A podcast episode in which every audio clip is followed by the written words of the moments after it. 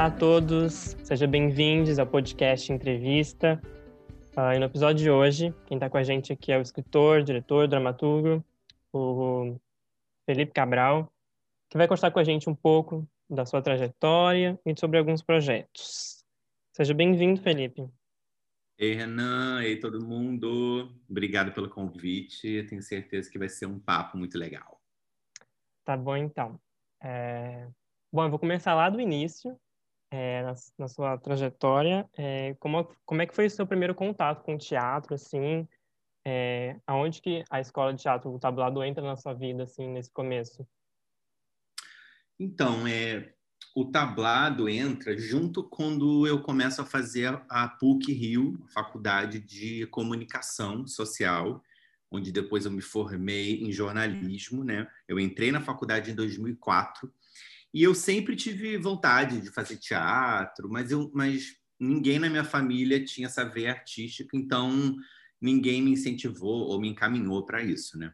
Então, quando eu entro na PUC para fazer jornalismo, logo no segundo período, em 2004, eu encontro uma, um grupo de teatro dentro da PUC, assim, aulas, né? E aí eu fui fazer, adorei muito, e naquela época era muito forte aqui no Rio de Janeiro a referência do tablado como uma grande escola de teatro. Ainda é, né? Muito forte. Mas naquela época tinha todo um frisson de que você ia para o tablado, você entrava para Globo, e tinham pessoas que saíram de lá e estão fazendo novela. E no começo da minha carreira isso era muito forte, né? É, então, em 2005, eu me matriculo no tablado, na turma do João Brandão, professor, e passo cinco anos lá estudando e foi a minha grande escola, assim, a minha grande casa, onde eu tenho parcerias de amigos que viraram também parcerias profissionais até hoje, assim. Então, para você ver a importância que tem, né, as nossas parcerias e os nossos amigos, né?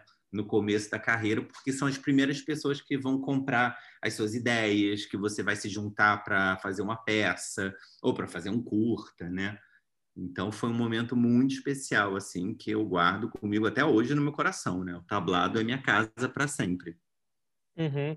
É, eu acho um ponto importante que você falou aí é que normalmente quando a, a gente criança, assim, adolescente, não, não tem um, um incentivo da família. A família não quer que que você siga por essa área artística assim, porque não dá dinheiro, não vai dar certo, é muito difícil? É, a minha avó falava muito quando eu comecei a falar, ai, vó, acho que eu quero ser ator. Ela falava, ah, quer ser à toa, né? Ela brincava com esse trocadilho como se não valesse a pena, né? E durante todos os meus anos de colégio, ainda mais que eu estudei no São Bento, que é um colégio super tradicional e conservador aqui do Rio de Janeiro, só para meninos, era um foco muito grande em fazer medicina ou engenharia ou arquitetura ou direito, né? Eram as grandes carreiras, né, que a gente tinha que trilhar. Em nenhum momento ninguém falou para mim que eu podia ser roteirista, que eu podia ser ator e que isso tinha um caminho. Mas eu nem tiro tanto a preocupação dos meus pais e, e de, uma, de um certo modo geral, porque de fato é uma carreira é, que tem as suas especificidades, né? Ainda mais a carreira de ator, assim, né? Ela tem muitos é, né? É, e ilusões que quando a gente começa a gente acaba tendo e depois que a gente vai entrando mais no mercado e tudo a gente vai ficando mais pé no chão, assim, eu acho. Uhum. E foi nessa época do tablado assim que você percebeu ou notou que você teria que escrever suas próprias histórias, atuar na maioria delas?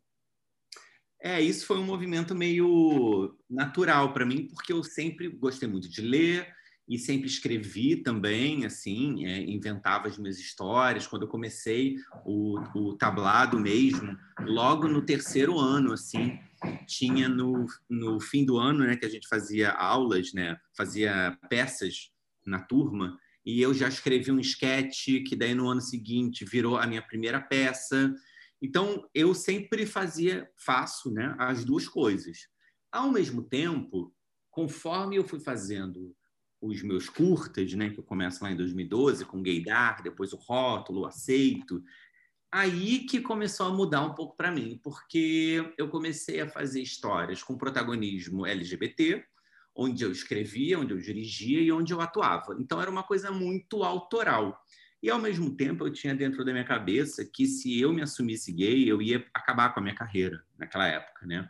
Principalmente a minha carreira de ator, porque eu não tinha nenhum exemplo de atores gays é, bombando na televisão. Né? E se isso é uma problemática que existe até hoje, apesar da, gente ter muitos artistas saindo do armário e, e tendo sucesso né, na profissão, naquela época era muito mais assustador, eu acho. Então eu comecei junto comigo a, a mudar um pouco essa chave dentro da minha cabeça, que era eu não tenho como fazer esses projetos que, que eu quero fazer, que são meus, que são as histórias que eu quero contar, sem assumir publicamente quem eu sou. E aí começou a fazer mais sentido para mim fazer esses produtos e esses projetos com essas questões da comunidade LGBT, que eram as minhas, do que ficar sofrendo por personagens heterossexuais na Globo, onde eu, que eu nem faria, porque nunca me escalariam, entendeu? Porque eu dava um pouco de pinta, ou porque eu estava produzindo tantos projetos LGBTs que daí não tinha mais como escalar o Felipe, né, para fazer esses personagens. Então, acabou que foi um caminho natural para mim, apesar de ter sido um pouco sofrido também, né, de começar a entender, puxa, as pessoas não estão me chamando, puxa, ninguém me chama. Ao mesmo tempo, quando eu comecei a escrever e a produzir os meus projetos, as pessoas começaram a, a pedir emprego para mim, sabe? Ah, Felipe, é, lembra de mim, me chama aí. E eu pensava, puxa, mas, eu não, mas ninguém me chamava, e agora eu que sou a pessoa que estou tendo que chamar, sabe? Eu ainda estou meio que batalhando pelo meu espaço. É, tem um sentimento de rejeição, assim, que teve realmente no começo da carreira. E isso foi se transformando em trilhar o meu próprio caminho, o que foi o que acabou me levando para todas as minhas conquistas posteriores, assim. Uhum. E nessa época, assim, como é que você enxergava o mercado LGBT, assim, audiovisual, assim, com peça, com filme, curta? Você consumia bastante?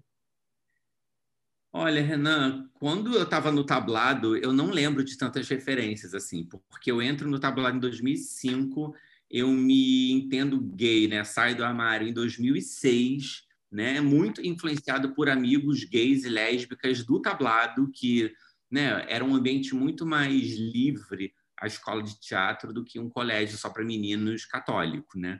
Então, para mim, foi uma grande mudança, uma grande libertação, e aí sim eu vou atrás das referências, a partir de 2007, 2008.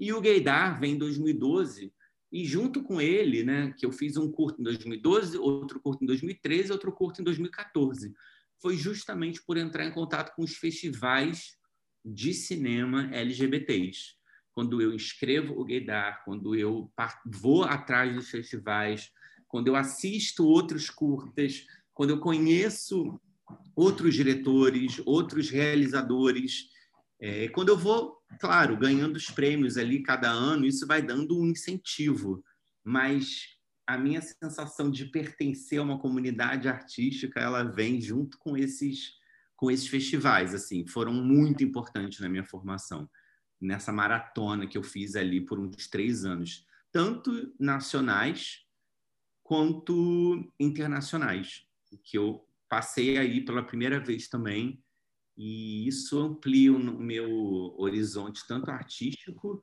quanto pessoal, quando eu vou lá e vejo outras realidades, é, outras cidades mais livres e menos conservadoras e retrógradas, quanto a minha realidade aqui, isso que eu estou falando do Rio, né? Uma metrópole também super avançada, né? São Paulo, os festivais de São Paulo, quando eu fui para Recife também, mas quando você chega em São Francisco e vê uma cidade com faixa de pedestre, de arco-íris, isso vai mudando a sua cabeça, né? Você vai pensando, meu Deus, queria muito que fosse assim onde eu moro, né? Então, eu acho que eu fui abraçando essa cultura junto com os festivais. E aí, acho que de lá para cá, eu estou falando de 2012, é, né? sei lá, uns 10 anos atrás, 10, 8, 7. Muita coisa já mudou né? de lá para cá, é, tanto em literatura quanto em é, sei lá, influencers, quanto em representatividade nas novelas, nos reality shows, nas séries que a gente encontra no streaming. Eu acho que já teve uma, um, sei lá, uma aceleração aí nessa prolifera, proliferação da cultura LGBT. Uhum. É... Bom, você falou dos seus, dos seus primeiros curtas ali, que foi o Gaydar e do Rótulo. Eu queria que você comentasse um pouquinho deles, como é, como é que foi a ideia, o processo, a produção. Ó, foi muito legal, assim, porque o Gaydar era uma brincadeira que eu tinha feito, né? Porque eu estava saindo do armário e eu estava chegando em caras que é, diziam que eram héteros. E eu falei, meu Deus, o meu gaydar né, tá quebrado, né? E aí eu fiz uma brincadeira de um menino que comprava um gaydar, um aparelho que dava para saber se as pessoas eram gays ou não. Que é uma coisa que eu já, com certeza, reformularia totalmente se eu fosse produzir hoje, né? Fazer isso. Mas naquela época era isso. As minhas questões eu traduzia em curta. A Julie Stockler, que é uma grande atriz, é, naquela época fazia cinema, na PUC também, e ela falou: Ah, amigo, você não tem nenhum roteiro para a gente gravar? Eu falei: Tenho, amigo, tenho esse. Ela, então espera um segundo. Ela foi conseguir um amigo para fazer a direção de fotografia, outro amigo para fazer o som, e acabou. O resto todo nós fizemos: cenografia, figurino, é, a gente gravava na praia, era uma loucura, assim, mas foi muito legal porque a gente fez com 500 reais só. E depois escrevemos em festivais LGBTs e foi muito bom. É, esse curta, o Canal Brasil comprou ele. Então, eu ganhei R$ 1.500 na época. E eu falei, cara, é um sinal para eu fazer o próximo curta. Então, eu fiz o rótulo na sequência com essa verba fiz na minha casa também, é, decorei o meu quarto, era as pessoas, era amigo meu fazendo catering, tipo, na cozinha e eu passando no cartão de crédito, né?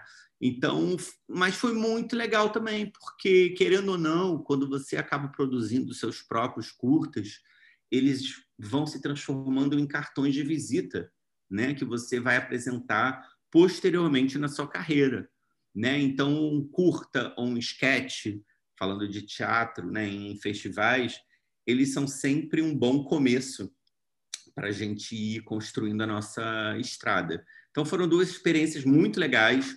Com o rótulo, eu ainda também fui para o Mix Brasil, que é, um, que é o maior festival né, de cultura LGBT que a gente tem no Brasil, é, provavelmente o mais antigo, que é sediado lá em São Paulo, o Festival Mix.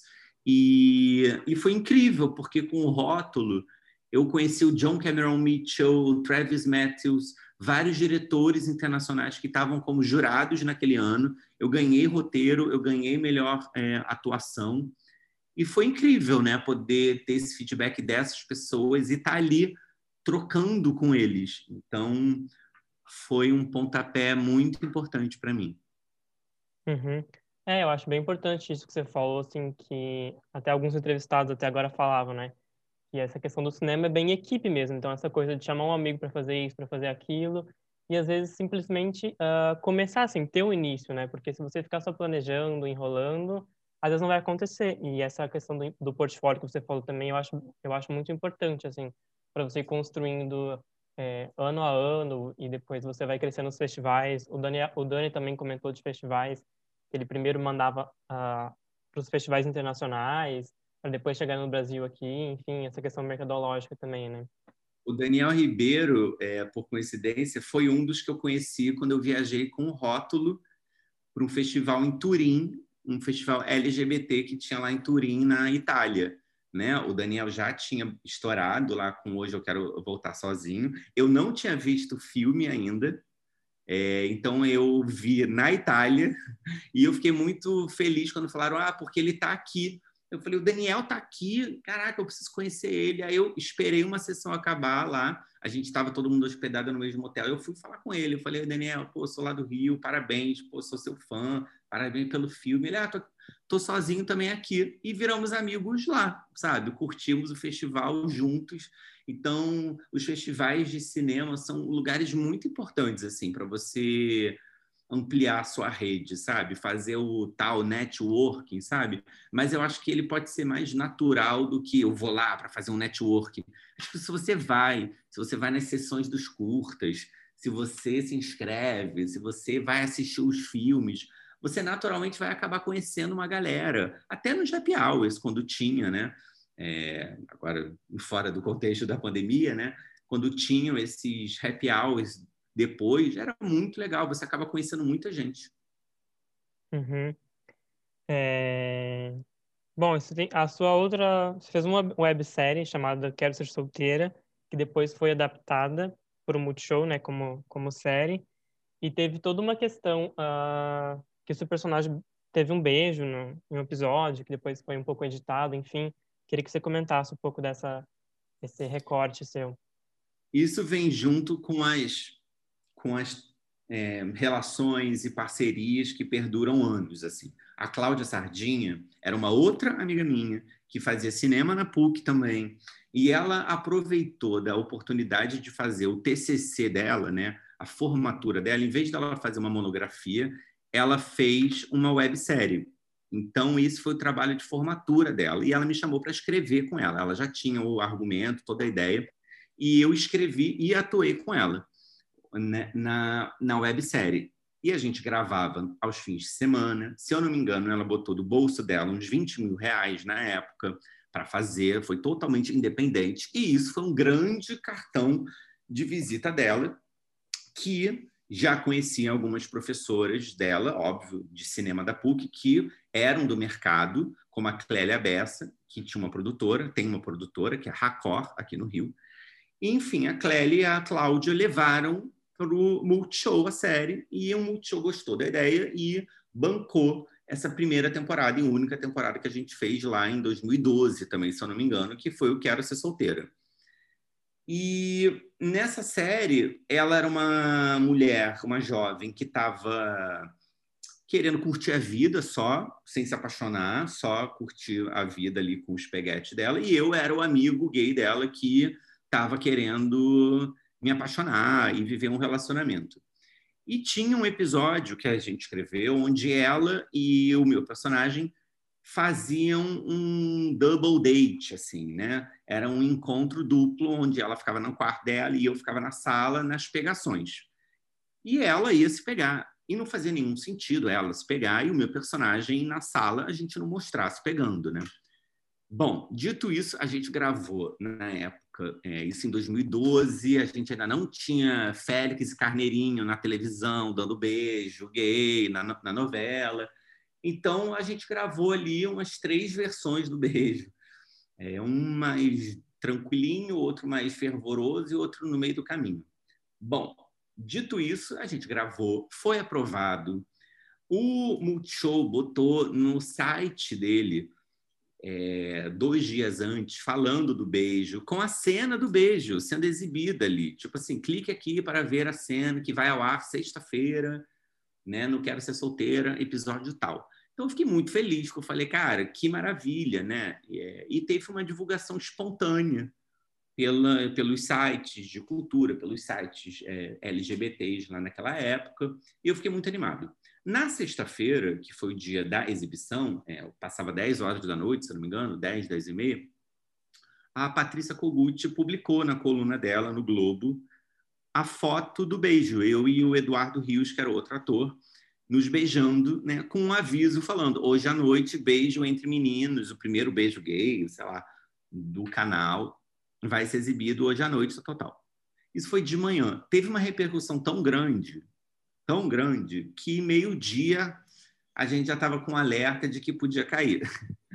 E aí o site tirou do ar, e aí eu fiquei o dia inteiro ansioso, sem ninguém me atualizar de nada. E quando foi de noite que foi ao ar, o beijo existiu com uma leve redução, assim. Para quem não sabia que ele tinha sido reduzido, rolou.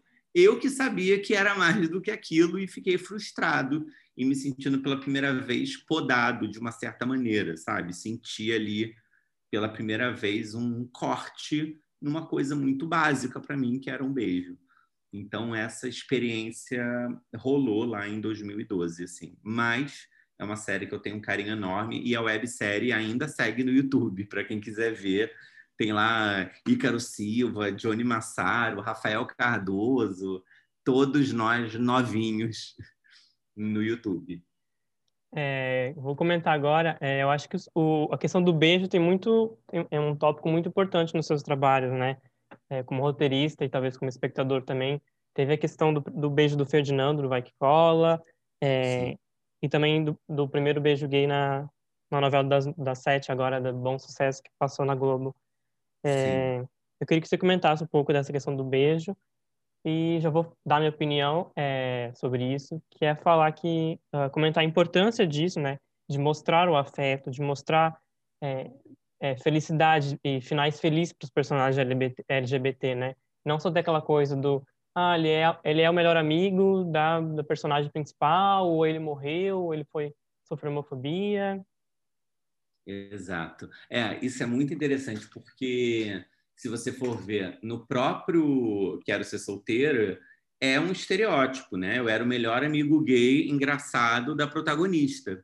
Ao mesmo tempo, eu tinha vida, eu tinha trama, eu não ficava em função dela, né? Eu não era um cro, por exemplo, de fina estampa que ficava ali sem história ou totalmente estereotipado. Não, era um ator gay fazendo personagem gay, é, se relacionando, sofrendo. E quando a gente vai para o Multishow, né, ainda teve mais história ainda, né? Tanto que essa história do beijo, né, era um flerte que eu era apaixonado, que eu ficava, que eu começava a namorar. Então tinha toda uma historinha muito legal. Mas a questão do afeto é uma grande questão para mim, assim, quando eu penso em dramaturgia e representatividade em geral, porque é sempre polêmico, né? É sempre uma notícia já vem reduzindo, já vem sendo mais naturalizado. Agora eu vou pegar um exemplo da, do fim da novela Amor de Mãe, onde teve um novo casal lésbico na reta final, e no último episódio ali elas deram lá, uns três selinhos, né? Óbvio, a gente pode comparar beijo entre pessoas LGBTs, entre personagens LGBTs nas novelas, né? Vou dar como exemplo, são selinhos apertados, né? nunca são, nem se comparam à intensidade e à paixão dos beijos entre personagens heterossexuais que são vistos quase em todos os capítulos, com língua ou não, né? Mas assim, com muita paixão. Então, é, a gente hoje já vê, mas vê também selinhos apertados, que eu falo. E eu acho muito importante porque se não mostra, ainda é um problema. Então tem que mostrar. Quando eu fui para o Vai Que Cola, eu fiz, se eu não me engano, a terceira, quarta e quinta temporada, ou quarta, quinta e sexta, me confundi agora. É, eu lembro que na primeira temporada que eu fiz, o, o Ferdinando ainda não tinha beijado ninguém. E, era, e assim, Jéssica e o Maicon se pegavam direto, a Terezinha se pegava direto, até a Dona Jo namorava todo mundo. E o personagem gay era o engraçado que não beija ninguém, né? Que não se relaciona afetivamente. Então, eu achei importante, foi muito legal quando a gente fez ele com um flerte que ele tinha, e depois ele beijava no fim do episódio ali. E, e no Back Cola, a gente gravava com plateia, né? E, eu, e foi muito legal, porque eu fui assistir depois a gravação, né? Acompanhei o dia, e quando rolou o beijo, a plateia urrou, assim, é, gritou, comemorou, parecia um gol de Copa. Então foi muito bacana ter esse marco ali também, no primeiro beijo desse personagem gay, no maior humorístico que a gente tem, se bobear, é, nos últimos anos, né? com certeza a maior audiência da, da TV paga. E, e em bom sucesso foi um, um passo a mais de Totalmente Demais. Na Totalmente Demais, que eu fui colaborador também, a gente teve o Max, que era o personagem do Pablo Sanábio, e ele, ele não beijou ninguém durante a novela, mas ele sofreu uma violência homofóbica que nem seria o personagem dele, na verdade, era um outro personagem gay que ia sofrer isso, mas a gente, a Rosane Svartman e o Paulo Raume, que eram os autores da novela, acharam que ia ser uma estratégia melhor botar um personagem que a gente pode considerar um certo estereótipo, que é o gay engraçado, né? Não que gays engraçados e afeminados não existam, né? Eles existem. O problema eu acho que é quando só esse tipo fica sendo representado, né? Mas o Max estava lá com essas complexidades todas. Ele era espancado. Foi muito importante porque todo, todo o elenco vestiu camisa contra a homofobia, tirou fotos, então teve uma resposta do público muito grande e uma empatia muito grande com um personagem que era muito querido. Então, foi muito bom falar sobre a homofobia naquele caso, porque era um personagem muito amado. Então, foi um veículo, né, que a gente teve para abordar essa questão e gerar empatia no público. Em Bom Sucesso, a gente já tinha um personagem gay que é dois personagens, enfim, que era o do Rafael Infante e do Diego Montes, que era o Pablo e o William, o Pablo era um ator que estava dentro do armário e o William era gay assumido, sem problema nenhum com a sua sexualidade, e todo mundo no trabalho sabia e ele lidava com isso naturalmente. E eles começavam a namorar. E caiu para mim uma cena onde o William se despedia do Pablo em casa e ia trabalhar. E eu pensei, meu Deus, eles já estão namorando, eles estão dentro de casa, como esses namorados vão se despedir? Então eu escrevi a William se despede, dá um selinho e sai. A Rosane e o Paulo deixaram essa cena na redação final, foi gravado sem problema nenhum. Ainda era uma época que a gente estava escrevendo os capítulos sem que a novela estivesse no ar, né? Se eu não me engano, isso foi até o capítulo 40 tal. E quando foi no ar, foi muito elogiado também, porque não era nem uma cena romântica, né? Era uma naturalização daquele afeto era um namorado dando tchau para o outro, como qualquer outro personagem faria. Mas, novamente, como teve uma repercussão muito grande, no dia seguinte a gente já também recebeu ordens de que a gente não poderia mais exibir essas demonstrações de afeto. É, existe ali toda uma estrutura, toda uma relação com o governo da época, tem uma loucura, para mim, de classificação indicativa, e sei lá quem acha que um beijo entre personagens do mesmo sexo não é pro, pro horário das sete. Tem toda uma logística muito louca em cima disso. E aí a gente seguiu com as tramas, né, da melhor maneira que a gente podia, e no final da novela a gente conseguiu exibir no último capítulo, porque aí não tinha mais como mudar a classificação etária nem nada, né? Porque a novela ia acabar no dia seguinte a gente exibiu mais um beijo do Pablo e do William e exibimos também da atriz Gabi Joy, que fazia a Michelle, que é uma atriz trans que interpretava uma personagem trans e que no último episódio também ali teve uma demonstração de afeto bem rápida com um beijinho, mas que eu achei simbólico também. Então, para mim, sim, é muito importante que essa demonstração de afeto seja naturalizada cada vez mais. Sim, com certeza. É, e como o, o Dani comentou também comigo, né, que ele teve um pouco dessa questão quando ele foi quando ele foi trabalhar com com sozinho, é, de como uma pessoa cega se apaixona se ela não viu, né? E também ele quis debater também a questão do beijo, né? Como é que uma pessoa com deficiência visual vai saber, vai diferenciar um, é, se é uma boca de um homem de uma mulher, né? Então, realmente é muito importante essa reflexão, assim, é importante ter mesmo, existir esses afetos. Sim. É... Outro tópico que eu queria te perguntar é, você acha que o, o assim como a, as novelas, as séries, enfim, a literatura está avançando nisso, o público também está mais receptivo a, a personagens, a histórias, assim? Sim, acho total. Acho muito, assim. É, tem uma coisa muito que, que eu escutava, né? Por exemplo, quando o Beijo em América, que era uma novela da Glória Pérez em 2005, teve todo um movimento para ter o beijo entre o Heron Cordeiro e o Bruno Gagliasso no final da novela. E a Globo censurou, cortou, né? É, tinha um discurso de que a sociedade não estava preparada. Mas a sociedade vai avançando, porque a comunidade vai lutando e vai cobrando e vai ganhando espaços. Hoje em dia, a gente né, já vê, sei lá, é, Barbosa, Ícaro Silva, Silvério Pereira. É, se a gente for ver na literatura a quantidade de livros que já existem com protagonismo LGBTQIA+, se a gente for ver os filmes, os curtas, o próprio André Fischer, que é o diretor do Festival Mix Brasil, ele falava que no começo, ele tinha, sei lá, 25 anos atrás, 30 anos atrás, ele tinha que pedir para as pessoas é, inscreverem seus curtas. E que hoje em dia É, é uma seleção dificílima, porque já tem um volume enorme. Se a gente for ver no, em, em plataformas de publicação independente, como o Wattpad, por exemplo, a quantidade de, de histórias e publicações LGBTs também são enormes, são gigantescas. Então, é, eu acho que o streaming, o mercado, né, abraçou esse pink money, né, porque se tornou um mercado também, não vamos esquecer disso, né? Então, tem público, tem consumidor, então vamos investir nessa diversidade também.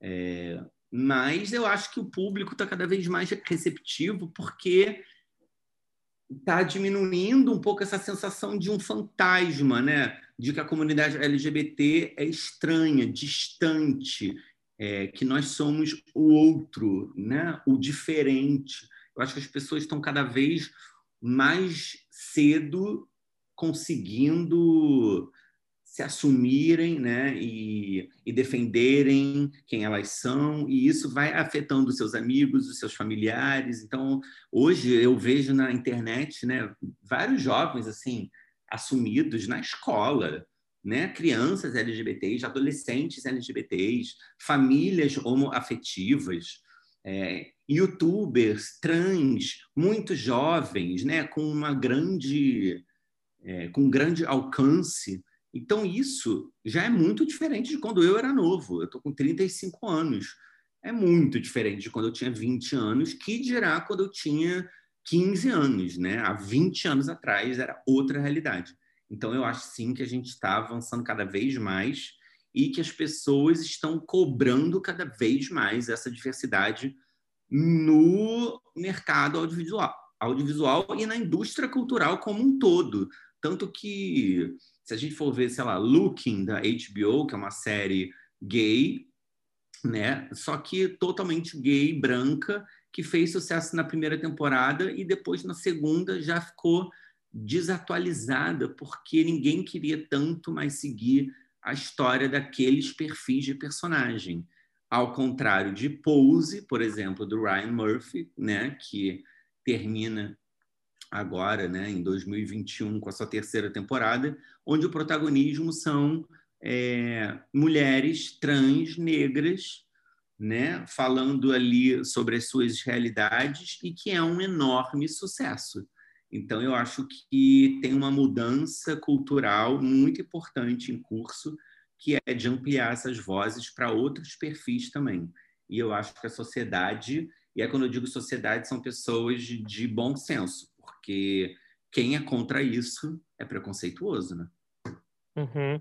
É, e, e acho que acaba refletindo exatamente essa questão da, da equipe que está por trás, né? Porque se você for ver, acredito eu, é, os maquiadores, pessoal do figurino, ou quem está na filmagem, são pessoas LGBT. Então, é, esse, esse corte, essa censura, assim, realmente vem de cima, né? Sim, sim, é. Isso você levantou um ponto importante que eu sempre tive muito esse privilégio, e aí eu, eu me acostumei com isso até, de sempre estar em equipes diversas. Então, quando eu chego numa equipe que não tem uma pessoa negra, por exemplo, ou que eu sou o único gay, é muito estranho, porque eu estou muito acostumado a fazer os meus projetos e me cercar dessa diversidade, ou já cair em equipes que as pessoas pensam assim. A Rosane e o Paulo, né, que foram os meus chefes nas duas novelas lá da Globo, né, pessoas totalmente comprometidas com pautas sociais, com diversidade. Então foi essa foi a minha escola também ali, sabe? E isso vai abrindo a nossa cabeça também um pouco, sabe? É, eu sou homem, sou branco, né? Sou gay, então mesmo dentro da comunidade LGBT eu entendo cada vez mais um lugar de privilégio, né? Que eu tenho e e como isso também se refletiu nas minhas equipes dos meus projetos, né? Como sempre era uma grande maioria branca, como essa questão racial nem passava pela minha cabeça de, gente, eu preciso ter pessoas negras aqui porque vai agregar para minha história, vai abrir o meu olhar também, né? Então, é uma evolução constante, mas eu acho que a gente está nesse processo aí. E é muito importante, sim, é, não só em lugares né, é, que contribuem, mas mas que é mais importante também em lugares de poder, né? O, é, quando você está escrevendo ou quando você está dirigindo, né? Eu, eu, ou quando você faz a curadoria de uma mostra, eu acho que tudo isso tem uma grande responsabilidade. É muito importante que tenha essa diversidade também nesses lugares de, de poder mesmo dentro dessa indústria. É, eu conversei com o ator Lucas Drummond também, uh, do primeiro episódio, e comentamos esse também, esse fator de, de, de da gente tomar, tomar conta, assim, né? Tomar o poder mesmo de, de estar nessa parte criativa, de tomar decisões e, e escrever as nossas próprias histórias, né? Não deixar pessoas que são, às vezes, héteros, cis, brancas, escreverem coisas sobre nós, né? Sim, sim. É, isso, isso eu acho com certeza que a gente escrever as nossas histórias é sempre um caminho muito potente. Ao mesmo tempo, eu também acho muito importante valorizar os nossos aliados também, é, porque existem pessoas que estão no poder que vão é, te convidar, LGBT, para lutar junto, entendeu? Sim, então, com certeza. É, quando eu falo da Rosane e do Paulo, por exemplo, que são que eram os meus chefes, brancos e heterossexuais e totalmente comprometidos e, e, e, fazendo uma equipe onde tinha o Fabrício Santiago, que era negro, a Isabela Aquino, que era negra, a Cláudia Sardinha, que era super feminista, eu, que era que sou muito ativista LGBT. Então, é, só deles comporem, né, juntarem essa equipe, é porque eles querem agregar isso na trama deles, né? E eles criaram os personagens e eu via eles brancos lutando muito, né, com aquela estrutura toda, né, em parceria com a direção e com muitas outras pessoas da equipe, para garantir personagens negros. A, a própria Bom Sucesso tinha cinco personagens LGBTs, por exemplo, e quem inventou esses personagens foram dois autores héteros, sabe? Então, eu acho muito importante que a gente escreva as nossas histórias, mas eu acho sempre muito importante também que a gente não esqueça dos nossos aliados também, para que eles não se sintam deixados de lado ou com medo de é, abordarem as nossas causas também, né? Uhum, não, super importante isso que você falou mesmo. Bom, galera, eu vou precisar interromper um pouquinho a nossa conversa. E semana que vem eu espero vocês para ouvir a segunda e última parte dessa entrevista incrível que eu fiz com o Felipe Cabral. Beijo, uma boa semana a todos.